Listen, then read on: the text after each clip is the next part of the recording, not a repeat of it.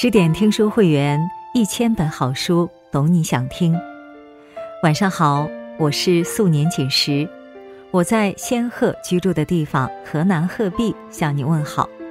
今天的你过得好吗？今天我们要分享的文章来自作者吴呱呱。如果你喜欢，请别忘了在文末点一个再看。接下来我们一起来听。三毛曾说：“家对每一个人都是欢乐的源泉呐，再苦也是温暖的。连奴隶有了家都不觉得他过分可怜了。诚然如此，毕竟有些珍贵的感情只藏在家里。正如吴君如与任达华主演的香港电影《岁月神偷》。”他讲述了一个生活在香港六十年代以卖鞋为生的一家四口的故事。他们虽然生活在社会底层，日子过得极为困苦，还时常受到地方恶霸欺凌，但好在父母恩爱，兄弟情深。可老天尤爱捉弄人，就在他们的生活逐渐变好时，一场台风，一场重疾。竟轻而易举击碎了他们原本其乐融融的生活。纵使岁月是最大的神偷，偷走了无数种东西，却偷不走罗家人之间这份情真意切的温情。细细回味罗家人的生活轨迹，不难发现，人世间最珍贵的三种情都在这部电影里：父子情。润物无声，爱比海深。在战乱的年代里，罗爸爸不曾读过书。年少时，他便跟随母亲和哥哥来到香港深水埗永利街生活。哥哥在街头开了一家理发店，他就在巷尾与妻子罗妈妈经营一家皮鞋店，靠这间小小的罗记鞋铺养活一家四口人。因为受了不少没读书的苦，不想两个儿子也步自己后尘的罗爸爸极其关心他们的学习情况。当他发现儿子们没有认真学习时，就会忍不住打骂他们，但过后又心疼不已。罗爸爸再辛苦，也要让大儿子罗进一读最好最贵的学校。为了进一不被同学们看不起。他拼命接单做鞋，每个月准时给他交学费。许氏父子心连心，静一亦未曾让父亲失望。他不仅考上了最好的英文学校，拿了两份奖学金，还连续两届成为全港跨栏的冠军。与此同时，罗爸爸也很关心小儿子罗进二的学习情况，他每天都会问小儿子。今天学校教了什么？尽管科科差的罗进二每次都敷衍了事，但罗爸爸却未曾察觉，反而是称心如意的点点头。虽然罗爸爸每天很劳累，但只要想到当下的辛劳能换来两个儿子美好的未来，他便不觉得劳累。可一场突如其来的大暴雨。无情地席卷了罗爸罗妈苦心维持的家。斜铺的门板和玻璃都被击碎，屋里的东西也被卷到屋外。一家人还没来得及从悲伤中缓过来，静一在收拾东西时突然摔倒在地，昏迷不醒。罗爸罗妈急忙把他送到医院，才得知静一罹患癌症。即使进一高昂的治疗费用早已让这个家徒四壁的家庭一贫如洗，但罗爸爸仍坚持让他在最好的私立医院治疗，自己则更加不分昼夜的接单做鞋子赚钱。在接到医院电话说大儿子急需大量输血后，他不顾自己还饿着肚子，决绝地把全身最值钱的结婚戒指当掉。飞奔到医院，即便鲜血再贵，他也不舍得让大儿子用便宜的冷藏血。看着哥哥突然病倒，父母举足无措的样子，建二虽然还懵懂无知，却不再搪塞父亲的询问，而是把在学校学到的东西一字不差地复述给父亲听。父子间的爱，大多是隐忍克制的。他们的感情不像母子感情那般无微不至，亦不像夫妻感情那般繁杂琐碎，但却有之无可比拟的厚重。它如高山般坚固，也如大海般深沉。它无法用只言片语表达，只能用心去感受。兄弟情，同气连枝，手足情深。建二是在哥哥建一的庇护下长大的，他也一直视哥哥为骄傲。当建二被其他小朋友们欺负时，他一点也不害怕，而是勇敢地与他们战斗。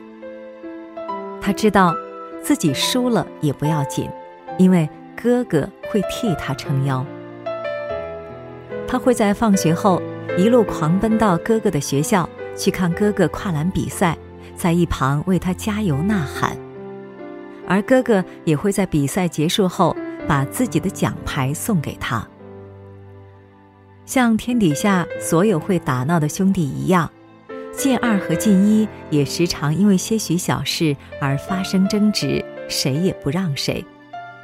可当晋二因为不好好学习、调皮捣蛋而被父母训斥时，晋一又是那个安抚晋二的人。他们的关系就像罗妈妈所说的那般，打起来狗咬狗，好起来就像穿同一条裤子。建二最喜欢的地方就是鞋铺里的小吊顶，那是他和哥哥的睡房。在那个狭小的空间里，他享受着和哥哥独处的时间，他们一起学习，一起听音乐。后来。建二的病情愈来愈严重，只能住院治疗。通往医院的路极其颠簸，楼梯对八岁的建二来说也很高。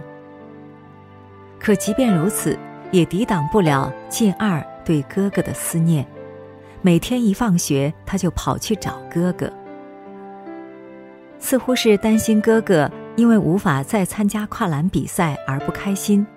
又似乎是在告诉哥哥，自己可以替他赢回奖牌。进二开始发奋地学习跨栏。当进二发现进一愁眉苦脸时，便掏出自己最为珍贵的小玩意儿，一个个送给哥哥，只为博取他一笑。进一去世后，进二怀念和哥哥有说有笑的过往，渴望哥哥能回到他身边。此时，他想起奶奶曾说过：“如果你肯放弃所有心爱的东西，把它全部扔进苦海里，把苦海填满，就可以和你的亲人重逢了。”他便二话不说，带着自己最珍爱的东西来到海边，把它们统统扔到海里，静静等待哥哥的出现。可是他左等右等，却等不到哥哥的身影。在无数次嚎啕大哭后，金二恍然惊觉，只有像哥哥一样厉害，才有机会再次与哥哥相遇。此后，他认真学习，考上了哥哥的学校，穿上了哥哥的校服，变成了哥哥当初的模样。兄弟间的感情，有时候比爱情还要轰轰烈烈。他们血脉相连，是彼此的左膀右臂。一旦失去了兄弟，就像身体的某个部位突然缺失般的悲痛欲绝。对于金二来说，化解疼痛最好的办法，就是让自己变得更美好，替哥哥撑起这个家，照顾好父母，让他在天上能安心。夫妻情，相濡以沫，风雨同行。平日里，罗爸爸埋头做皮鞋，罗妈妈就靠自己的巧嘴把鞋子一双双卖出去。清贫的日子，总能在他们不经意间的相视一笑下而开出花来。那时的香港深受英国政府的管制，英国警察对民众更是各种欺压。夫妻两人千辛万苦供了一年的月饼会，全家四口每人也只能分到一小块的月饼，却要送给英国警察一大盒。尽管如此，他们也未曾抱怨过时局的不公，反而坚信生活难完后就会好起来。可当他们正在为大儿子的病情和医药费担忧时，英国警察竟通知他们，每个月还要多交二十块的档位费。本来鞋子就不好卖，收入也不多，还要交如此高额的档位费，无非是要把罗家一家人逼上绝路。一向对英国警察的欺压默不作声的罗爸爸瞬间怒了，出言顶撞了英国警察。就在英国警察准备翻脸时，罗妈妈及时解了围。把血汗钱交给了英国警察，这才平息了英国警察的怒气。在罗妈妈如水般温柔的抚慰下，罗爸爸心底的愁闷才慢慢被驱散开。罗爸爸虽然不苟言笑，也不懂得浪漫，却在得知妻子脚上长了鸡眼而疼痛时，急忙放下手中的活儿，满脸疼惜地抱起她的脚。轻轻的按摩，在罗爸爸的疼惜下，罗妈妈脚上的疼痛也就减轻了。罗妈妈每天都要家里医院来回奔波，罗爸爸担心鞋子硌脚，便精心为她缝制了一双小羊皮鞋。鞋面上镶着两朵精致的小花，小花下特意掏了一个镂空的洞，刚好让两只脚透气。缓解鸡眼的不适。罗爸爸一脸宠溺地拿出鞋子，亲手替罗妈妈穿上，并目送她去医院，他留在家里继续做鞋。当罗妈妈注意到罗爸爸为了给儿子凑医药费而当了结婚戒指后，他黯然的啜泣着，紧紧握住罗爸爸的戒指印，似乎是在告诉罗爸爸。一切都会好起来的。毕淑敏曾说：“一个好的男人和好的女人，在共患难的日子里，是一种奇怪的有四只脚和四只手的动物。他们虽然有两颗心，却只有一个念头：风雨同舟的向前。罗爸罗妈便是如此。”不管生活如何刁难他们，他们亦未曾向他举手投降，而是手拉着手，咬着牙，一起面对生活的劫难。再煎熬的日子，只要夫妻同心，黄土也能变金。一家人整整齐齐才是真。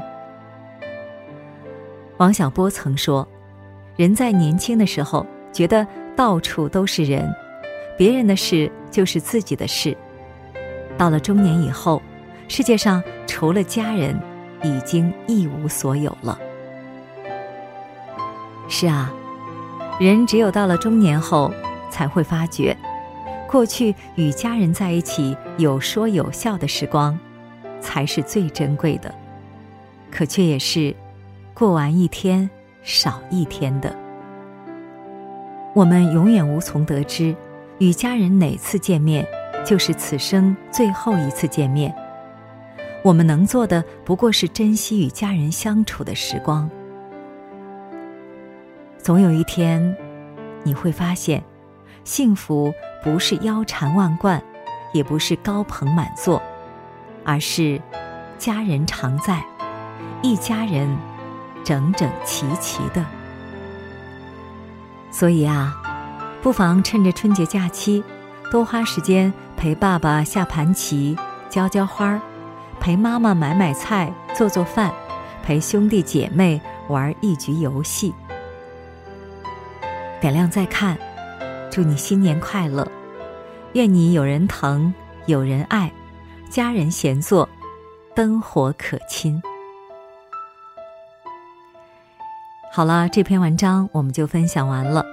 更多美文，请继续关注十点读书，也欢迎把我们推荐给你的朋友和家人，让我们在阅读里遇见更好的自己。